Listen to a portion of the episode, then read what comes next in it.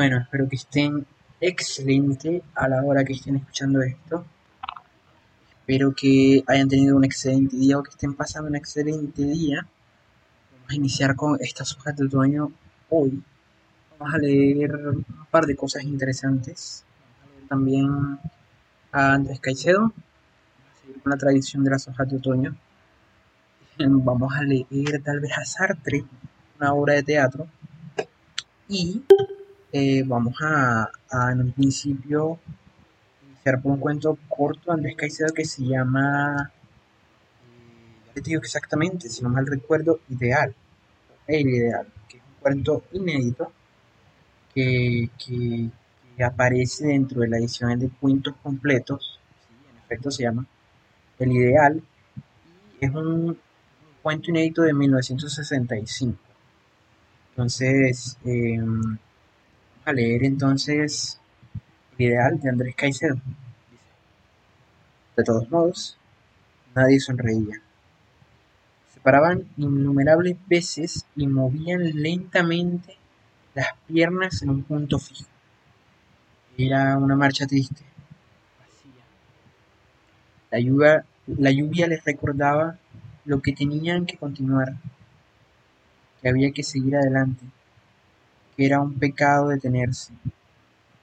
Le obedecían a la lluvia, volteaban a mirar aquel lugar por última vez y seguían con su marcha.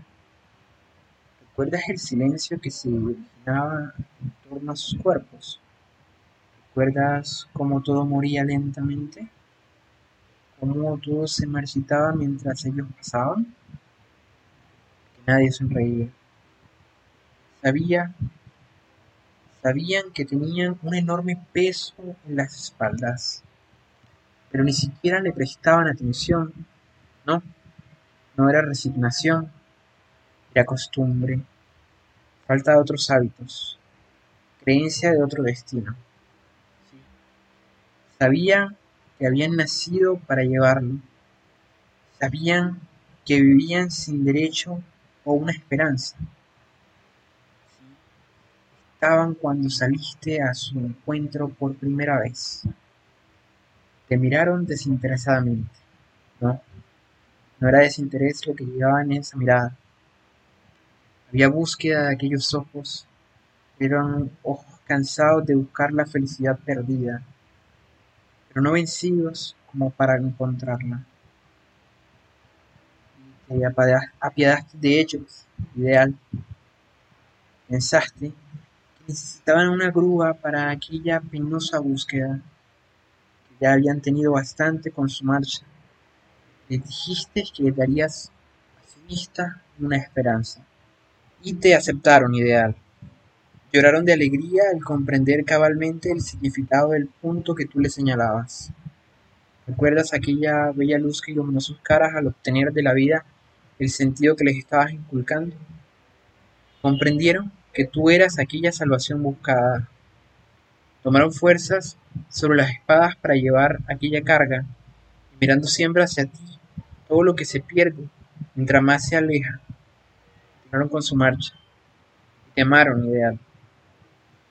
Siguieron por todos los caminos para encontrarte. Algún día, en toda la magnitud de tus palabras.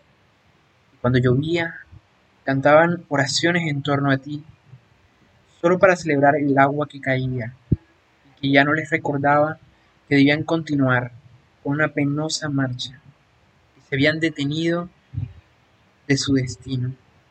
Y cuando les hablabas, no despegaban la vista de ti, corrían a tocarte, a palparte, a olerte, a sentirte, a no perderte te idolatraban ideal.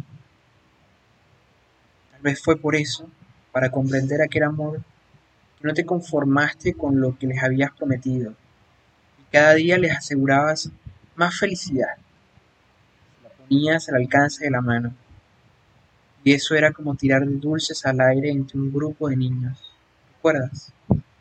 Solo bastaba que pronunciaras la palabra para los que estuvieras allí junto a ti, averiguándote buscándote. Prometiste demasiado, ideal. Tenía que comprender tarde o temprano, la falsa realidad de tus palabras. Se sentían dichosos de luchar por ti. Pero llegó la hora de que se dieran cuenta que no era posible alcanzarte totalmente, que solamente eras un símbolo ficticio, no para seres humanos, sino para dioses, que aunque no lo pareciera, estabas demasiado lejos de ellos, y esa altura jamás se podría franquear. Nuevamente, poco a poco, sus ojos empezaron engaño. No, en sus ojos empezaron a revelar aquel cansancio de antes. ¿Recuerdas cómo se dieron cuenta del engaño? ¿Cómo llegaron a conocer las falsas esperanzas? ¿Y cómo se adentraron en el sentimiento de impotencia? Lloraste, ideal. Sí, te compadeciste ante lo que tu falsedad había producido en ellos. Estabas frente a su total desesperación y ante sus búsquedas vanamente perdidas y todo por culpa tuya. Entonces, en ese momento, me volviste la espalda y te alejaste cobardemente de su presencia, de aquellos seres cansados inmensamente desengañados de ti, de todo lo que fuera vida. Los dejaste solos, ideal. Todo aquello fue un error. Comprende. Ellos ya no te querían, pero a pesar de todo, necesitaban de tu compañía y no se volvieron a encontrar. Se perdieron entre sus mismos fracasos cerraron los ojos a la claridad para hundirlos en una oscuridad sin límites y sin ninguna salida. Subieron lo que es la soledad ideal. Porque a pesar de todo, ellos no habían llegado a conocer aquel estado de la vida. Y, ¿sabes?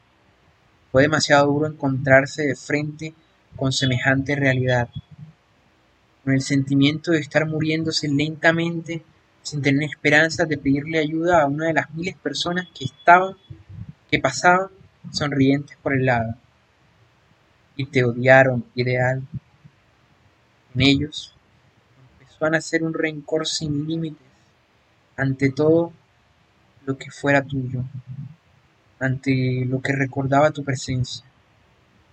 Pero era un rencor estéril, porque ni siquiera podían desahogarse con tu cara odiaban tu presencia. Sin embargo, necesitaban que vinieras para vomitar su odio. Y empezaron a llamarte a los gritos ideal. suplicaban que aparecieras, vinieras a ponerle fin a ese rencor destructor. Y no permitieras que el odio manejara sus malditas existencias. No.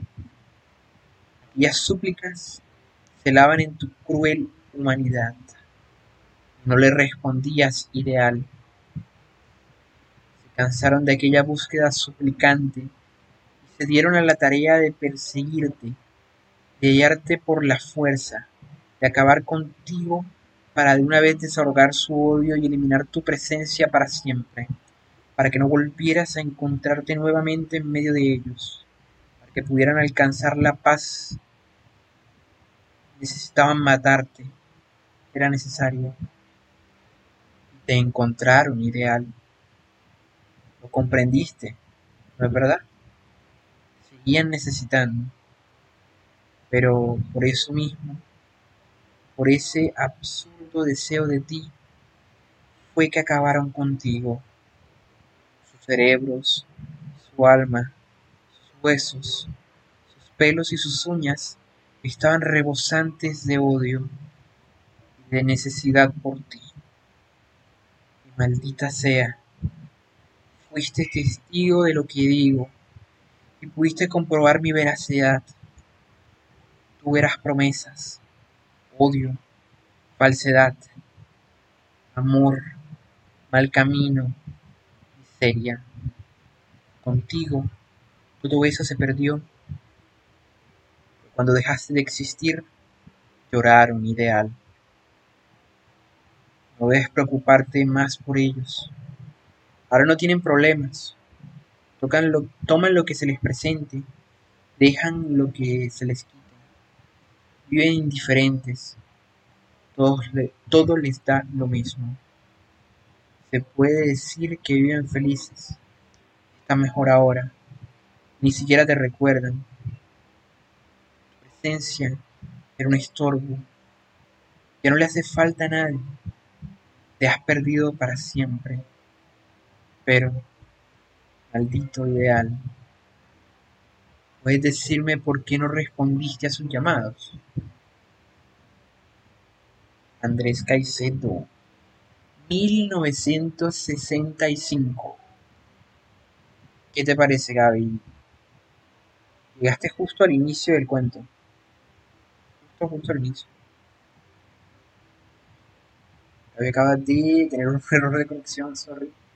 Eh, pero bueno, entonces respondo yo y voy a ir desarrollando enseguida porque es que este cuento tiene un montón de cosas interesantes. Tiene para dar conversación suficientemente larga acerca de esta figura que Andrés Caicedo trae hoy a su cuento. Esta figura de, del ideal yo creo que al principio de todo, eh, cuando el ideal no estaba presente, estos personajes que al final terminan por matarlo, estaban igual bien que al final. Tal vez sea un poco extraño pensarlo porque se nos describe de esta manera, dice, nadie sonreía, paraban innumerables veces y movían lentamente las piernas en un punto fijo. Era una marcha triste y vacía. Pero recordemos que el escritor Andrés Caicedo suele jugar con esto para recargar la normalidad de los sucesos. En este caso, me parece un juego muy interesante a medida que se enteran de la farsa, del ideal, de la cosa que estaban persiguiendo y que al final resultó estar vacía, volvieron a sentirse de esa manera. tanto fue así solo luego de deshacerse del ideal fue que pudieron ser felices. Pero en esa felicidad también había de tristeza. Como dice en el penúltimo párrafo, dice, ahora no tienen problemas, toman lo que se les presenta y dejan lo que se les quita. Viven indiferente, todo está lo mismo. Justamente esa, aparición de que todo les dé lo mismo lo que, me parece súper curioso, porque si bien es cierto que los personajes eh, narrados aquí, que siguen ideal, en un principio estaban así, ahora hay una suerte de conocimiento de que se puede ser feliz, así haya sido a raíz de la mentira del ideal.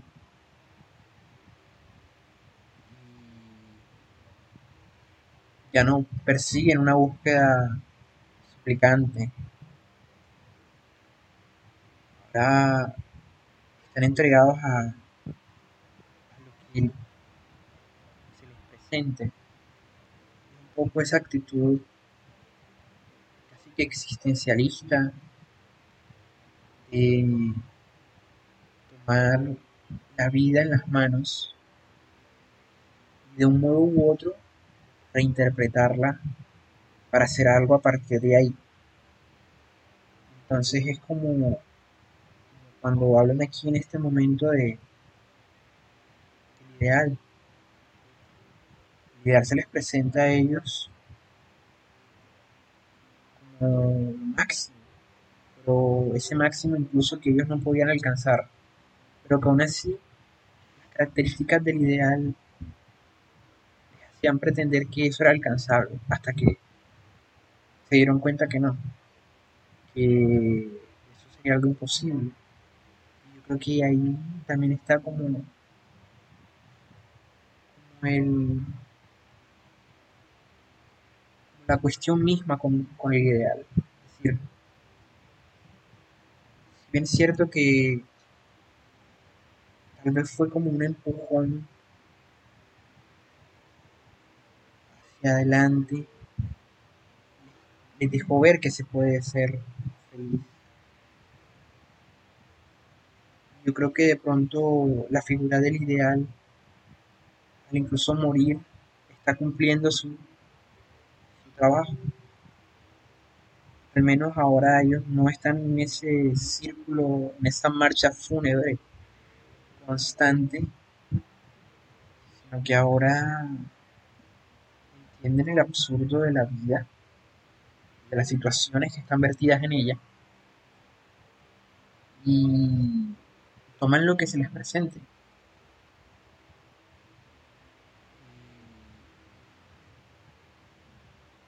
Dice al final Caicedo, se puede decir que viven felices, pero están mejor ahora.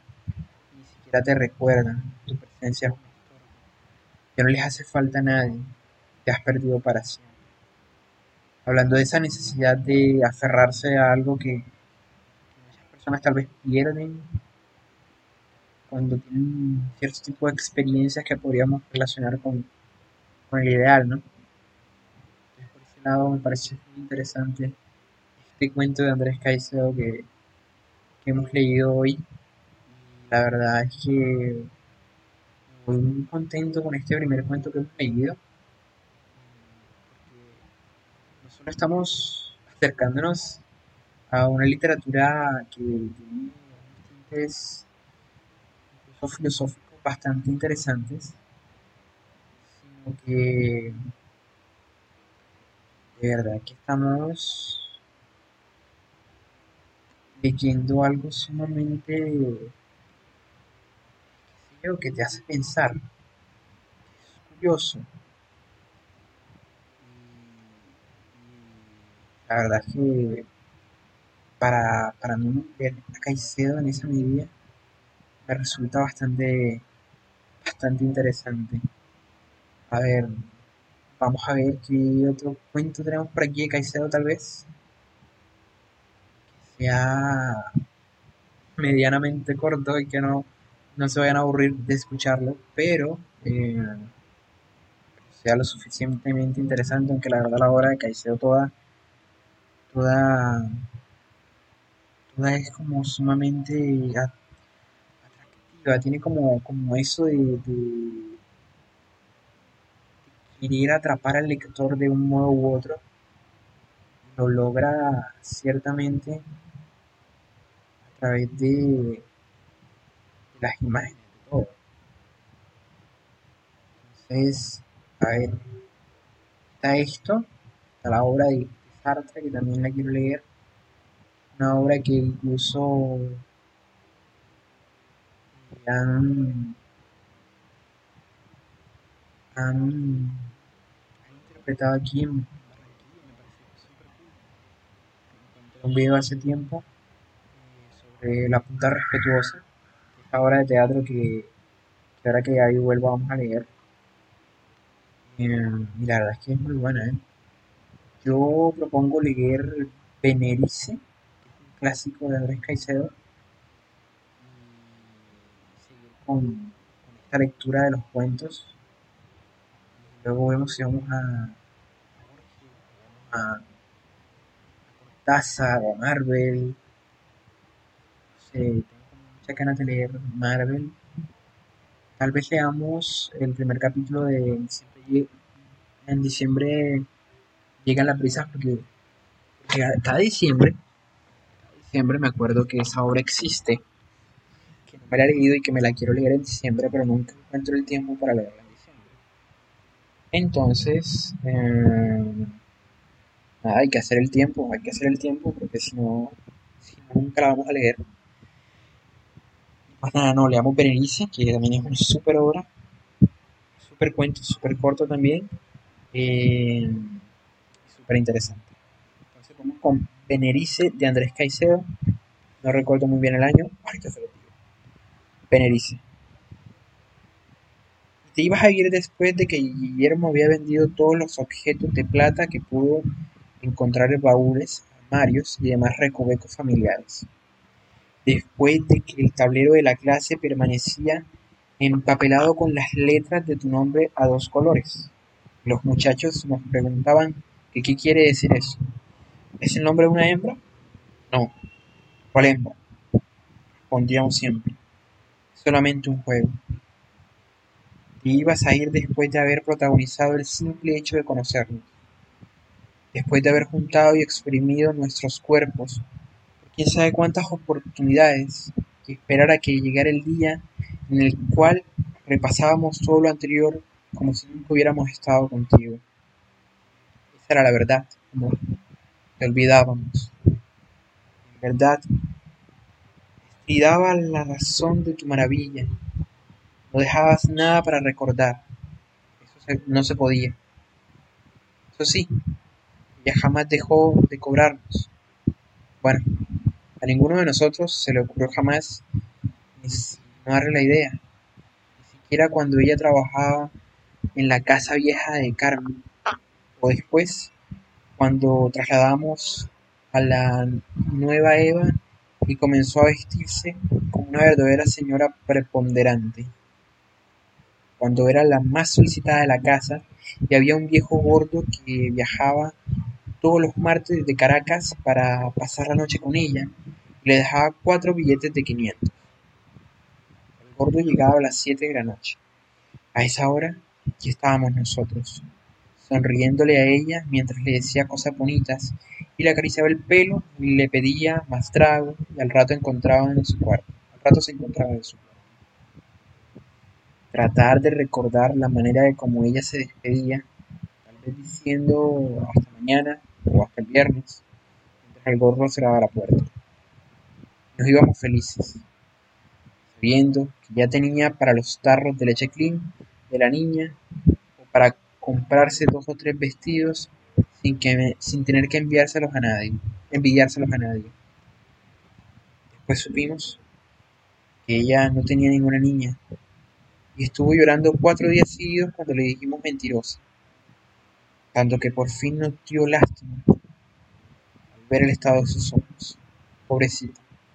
Se lo besamos y le invitamos a uno de los cuartos. Camine, y ella nos pide que le contemos otra vez el relato de Benerice, que repitiéramos su nombre. Ustedes son lo único que yo tengo, papitos. Letras de mi nombre. Yo, el primero que te conoció, Benerice. El primero que te miró e inventó después el color que tenían tus ojos, de lo que sabía tu piel cuando yo te besaba. Volviendo al día siguiente, al no poder más con esa sensación de presencia tuya metida en todo mi cuerpo, regresando a un domingo para estar todo el día metidos en tu cuarto, y afuera la vieja Carmen, tocando la puerta, y tú diciéndome sobre mi hombro que cierre mis oídos, no escuche nada. Sí, Benerice. Yo regresé porque no recordaba bien si te gustaba que te besaran los senos o que, imitando a una araña, recorriera tus rodillas con una de mis manos. Regresé para comprender que te quería, que te adoraba al preguntarte que si era que te dolía o qué, que te estabas quejando. Me respondías, no, no, Sebastián. Ese es tu nombre, ¿cierto? Sí, me llamo Sebastián. ¿No te dolía? No, siguiera siendo que era rico, Sebastián. Yo, el contador de ti, quien le relataba a Alfonso cómo se te ponía la cara mientras sonreías, profesora de literatura, que te habías aprendido mi nombre, no hacías otra cosa que repetirlo, que te llamaba Benerice. Y él me preguntaba, ¿qué clase de nombre ese para una puta? Alfonso, ¿recuerdas? que vino conmigo la otra noche, se metió con la vieja del cuarto vecino, la de bigote. Yo fui quien lo trajo cuando tú querías conocerlo después. ¿Recuerdas la cara de felicidad suya al verte? Pues todos los días me había oído repetir que tú eras lo único importante que me había sucedido en la vida, amor. Inmediatamente lo invitaste al cuarto y te diste cuenta de que yo quedaría muy solo esperándote. Por eso también me invitaste a mí. Y desde esa noche seguiremos haciendo lo siempre. ¿Recuerdas también que al otro día Alfonso compró un cuaderno de 100 hojas para llenarlo con tu nombre? Debías ir después de que fui llevado a ti, después de ver tus ojos y comprender que eran como Sebastián me había contado. ¿Sabes lo que significaba eso? Irte después de que tus dientes estaban allí, después de que yo te acaricié esos dientes con la lengua, y hasta Clara, mi novia, me preguntó qué era lo que me pasaba, y a toda hora quería lamerle sus dientes. Alfonso, ¿qué pasa? No sé, Benerice. Jamás podré saber. Clara, tal vez es porque tenés unos dientes muy bonitos. Ella sonrió me dijo besámelos. Besámelos otra vez. Y lo obedecí. Pero ¿cómo iba a ser lo mismo, Benerice? Jamás nada se podía asemejar a algo tuyo, amor. Igual que mi vida y la de Sebastián la de Guillermo después de haberte pagado el primer billete de 20 y preguntarse si eso le cobrabas a todos. Supimos que no, que era únicamente nosotros, que nos querías de la misma manera, no siquiera las canciones. Te ibas a ir después de haber transformado nuestras vidas. también lo dicen las canciones, me Te ibas a ir después de las mentiras de Sebastián acerca de tus senos, acerca de tus ojos, después de que tus dientes, de que tu pelo y todo amor, no puedo decirlo de otra manera, lo sé, después de que todo eso era la respuesta a tu nombre, el motivo por el cual te llamaba Penerice con ese nombre de una o dos, tres, cuatro, cinco, seis, siete, ocho letras. Palabra que me cayó en gracia que al frente hubiera una casa en la que funcionaba una sala de billares, en el, piso bajo, en el segundo un colegio de quinto, primaria y bachillerato aprobado. Estaba hablando de eso cuando salió de ella. Me miró y me dijo, un momento, dijo, llegaste. Sí, dijo, llegaste. Ahora sí estamos completos. ¿Verdad, amor? Me cogió la mano no sé si ya dije que estaba mirando como jamás creí que me pudiera mirar una mujer. Allí fue cuando me dijiste, te adoro. Así como suena. Págale a Carmen para volver al cuarto. Rápido, ¿sí? Hice todo lo que me pidió. Besó Sebastián y Alfonso en la boca. Te despeinaste y te fuiste conmigo. Era la mujer más hermosa que había conocido. Con esos muslos encima de mi vientre permanecíamos enredados no sé cuánto tiempo. Ella jamás, ella jamás abría los ojos. Por aquí tengo la libreta donde he escrito todas sus palabras, las cosas que me dijo. Claro, me cobró, me cobró lo mismo, 20 pesos. Después de preguntarle, preguntarme el nombre, mi nombre es Guillermo, que si tenía una foto mía, le respondí que no pero que mañana, mandaba a sacar una para dársela, para que la pongas al lado de la de ellos. Estábamos vestidos cuando besó en la frente. Se volvió a desnudar los muchachos debían estar esperando afuera desde hacía mucho tiempo. Pero no te preocupes, nuestro amor, no hay tiempo para esperas, se habla de ella. Una puta que trabaja en un prostíbulo de segunda que se llama Benerice y es la única mujer en el mundo capaz de pronunciar palabras como esas. Esa noche, al despedirnos de ella, nos pegamos la borrachera más enorme de nuestra vida. Hace dos días haciendo un tratamiento de antibióticos para los barros. ¿Qué carajo me importaba? justo antes de que Sebastián le llevara a regalar ese cuento que se llama Veneriza, en el que un tipo le arranca los dientes a su esposa, la entierra viva, nomás para sacarle los dientes y tenerlos en una cajita transparente. Amanecer sobre las calles, sobre los parques, recogidos por los parranderos a las cuatro de la mañana, darle sonreír obligatoriamente. Cuando Guillermo salió a estar con ella, cuando ella nos besó en los ojos mientras recordábamos sus caras. Al salir, supimos que ya no seríamos más, que todo se había completado entre los tres, que era una especie de pacto, y después Guillermo trató de contar todo. Se acercó bastante a la realidad de lo que había pasado porque apuntó en una libretica todas las palabras que ella leí. Pienso, a veces, en esa especie de profecía que era ella, ese vestido ya escalado en su mente, que hablaba únicamente de nosotros, de conocerme, de conocer a Guillermo, a Alfonso, a amarnos a todos.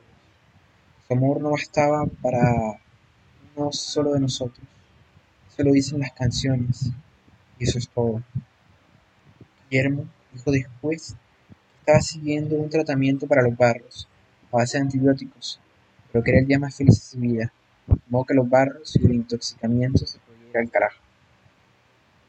Llegamos al acuerdo que, y llegamos al acuerdo que desde que vivíamos en la presencia de ella, teníamos teníamos empapados nuestros días de una extraña felicidad indestructible de una extraña felicidad indescriptible. ¿Cómo la íbamos a poder describir si ella, la autora de esa felicidad, era la persona menos imaginable del mundo? Después de habernos acostado con ella, llegaba hasta nuestra mente una imagen concreta de su cara, de sus ojos, de su sexo, lo que contábamos acerca de ella. Después, entre nosotros, era una gran mentira de principio a fin, porque ninguno recordaba nada pues yo llevaría ese cuento de Allan Poe que se llamaba Venerice, en el cual un hombre entierra viva a su esposa para arrancar los dientes con una pinza odontológica. Marta no quiso aceptar a Guillermo como novio, Alfonso y Sebastián corrieron inmediatamente a contarle a ella. Estaban en clase de química cuando Venerice entró al salón y sacó a Guillermo de la mano. No sé cuánto tiempo ha transcurrido de eso, pero ni uno solo de los alumnos ha podido expulsar de su mente eso que es como un bajo recuerdo, que había una mujer maravillosa entrando en una mañana de clase de química y llevándose al muchacho de la mano. Guillermo lloraría sobre sus pechos, lloraría en silencio, dejando que el cuerpo de ella buscara el suyo, dejando que su piel se sumergiera chaspoteando en, la piel suya. Sería Guillermo tenía un solo centavo en el bolsillo y estaba viviendo ya en la nueva Eva modo que el cuarto valía cincuenta pesos. Pero él se vistió, corrió a su casa y escondió en una chuspa de papel periódico cuatro copas de plata, un recuerdo de su primera comunión. Dio la plata a un peso el gramo, 220 pesos en total, y le regaló el producto a ella. Ella tenía que los ojos nuevamente. Ella lloraba todavía y le preguntaba a Guillermo, ¿cómo está tal Marta? Nada. Marta, Clara, Marta, lo mismo. Mi novia también se llama Marta, todos los nombres de cinco letras. Le digo a Marta que mi profesora de literatura se llama Benelice, que es la mujer más linda e inteligente del mundo y a mí no me gustaba Marta y se burlaba de su nombre que pidiera explicaciones entre carcajadas respecto a tal profesora de literatura. Yo tenía que callar porque estaba cansado de mentir y hablar de Benelice. Decir mentir, no había otra alternativa. No sabemos a qué obedece tu presencia, pero estás allí, amor, totalmente desarraigada de lo que nos rodea. Estás allí solamente para que te podamos amar, dispuesta nada más a que nuestros cuerpos pataleen enfrascados en el tuyo se resuelven por turno a lo a un mismo tiempo en tus entrañas dulces y jugosas. Ya lo ves, estamos hablando de ti nuevamente, sabiendo que no se puede, que es imposible, pero no importa, no importa nada, si total, la cabeza entre tus senos, chupamos tu pelo, como si fuera apio, mecemos en tu íntegra piel para mordisquearlo, para sentirla dentro o debajo, encima de nosotros. Adivinamos, adivinamos lo que está sintiendo tu cuerpo cuando tus rodillas nos golpean, nos maltratan en su orden de que concretamos todo lo que pertenezca en una hermosa masa líquida.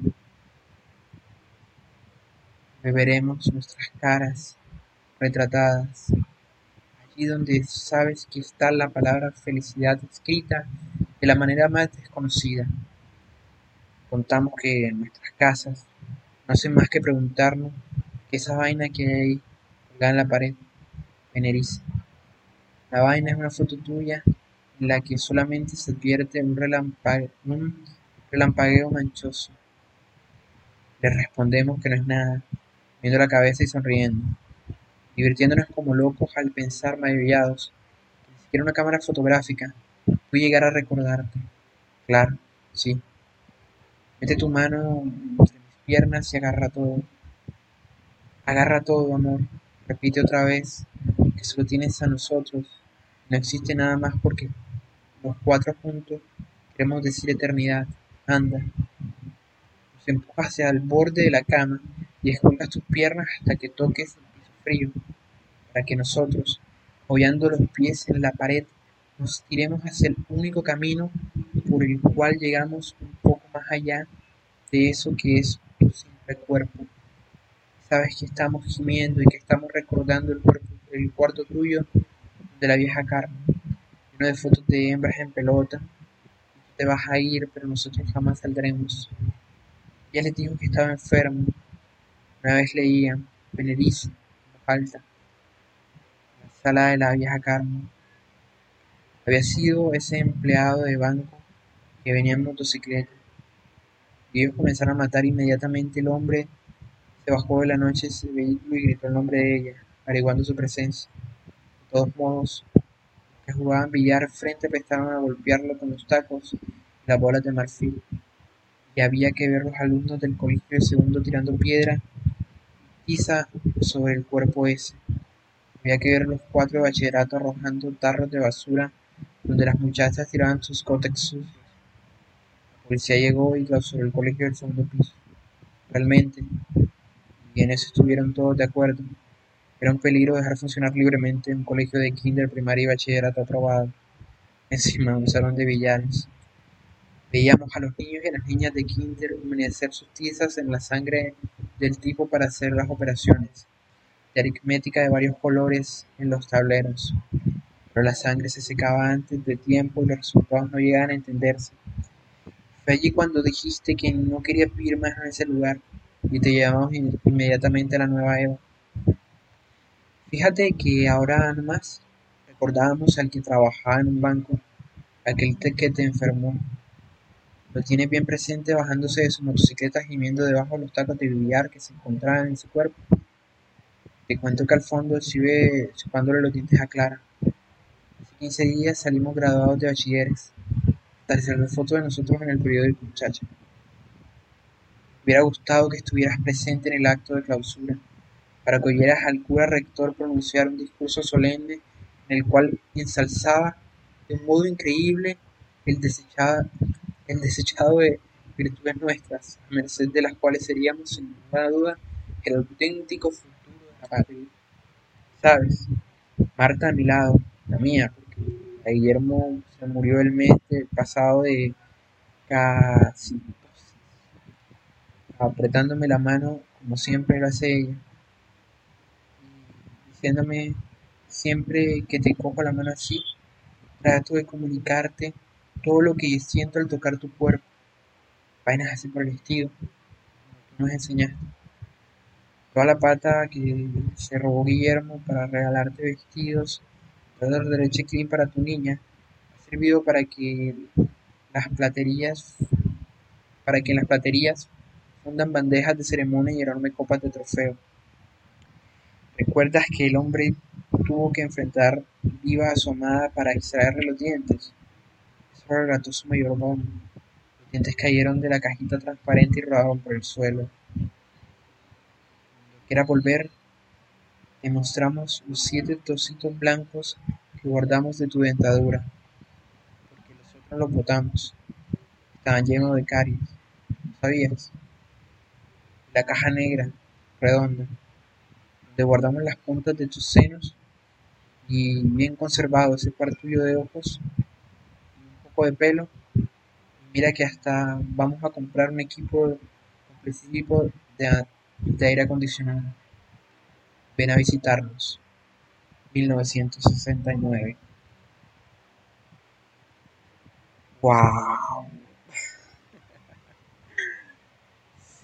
Duda ha sido una locura este cuento que tiene de todo. Desde clichés de jóvenes que se enamoran con prostitutas, desde montón de figuras y espacios supuestamente comunes hasta relaciones con cuentos de Edgar Allan Poe.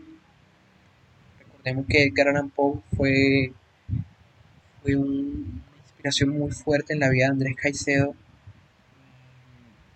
En sus cuentos, como en este, se puede ver que, hay una, conversación entre los dos autores porque rompe más allá de la ficción desarrolla a lo largo de la novela, del cuento, perdón, eh, un,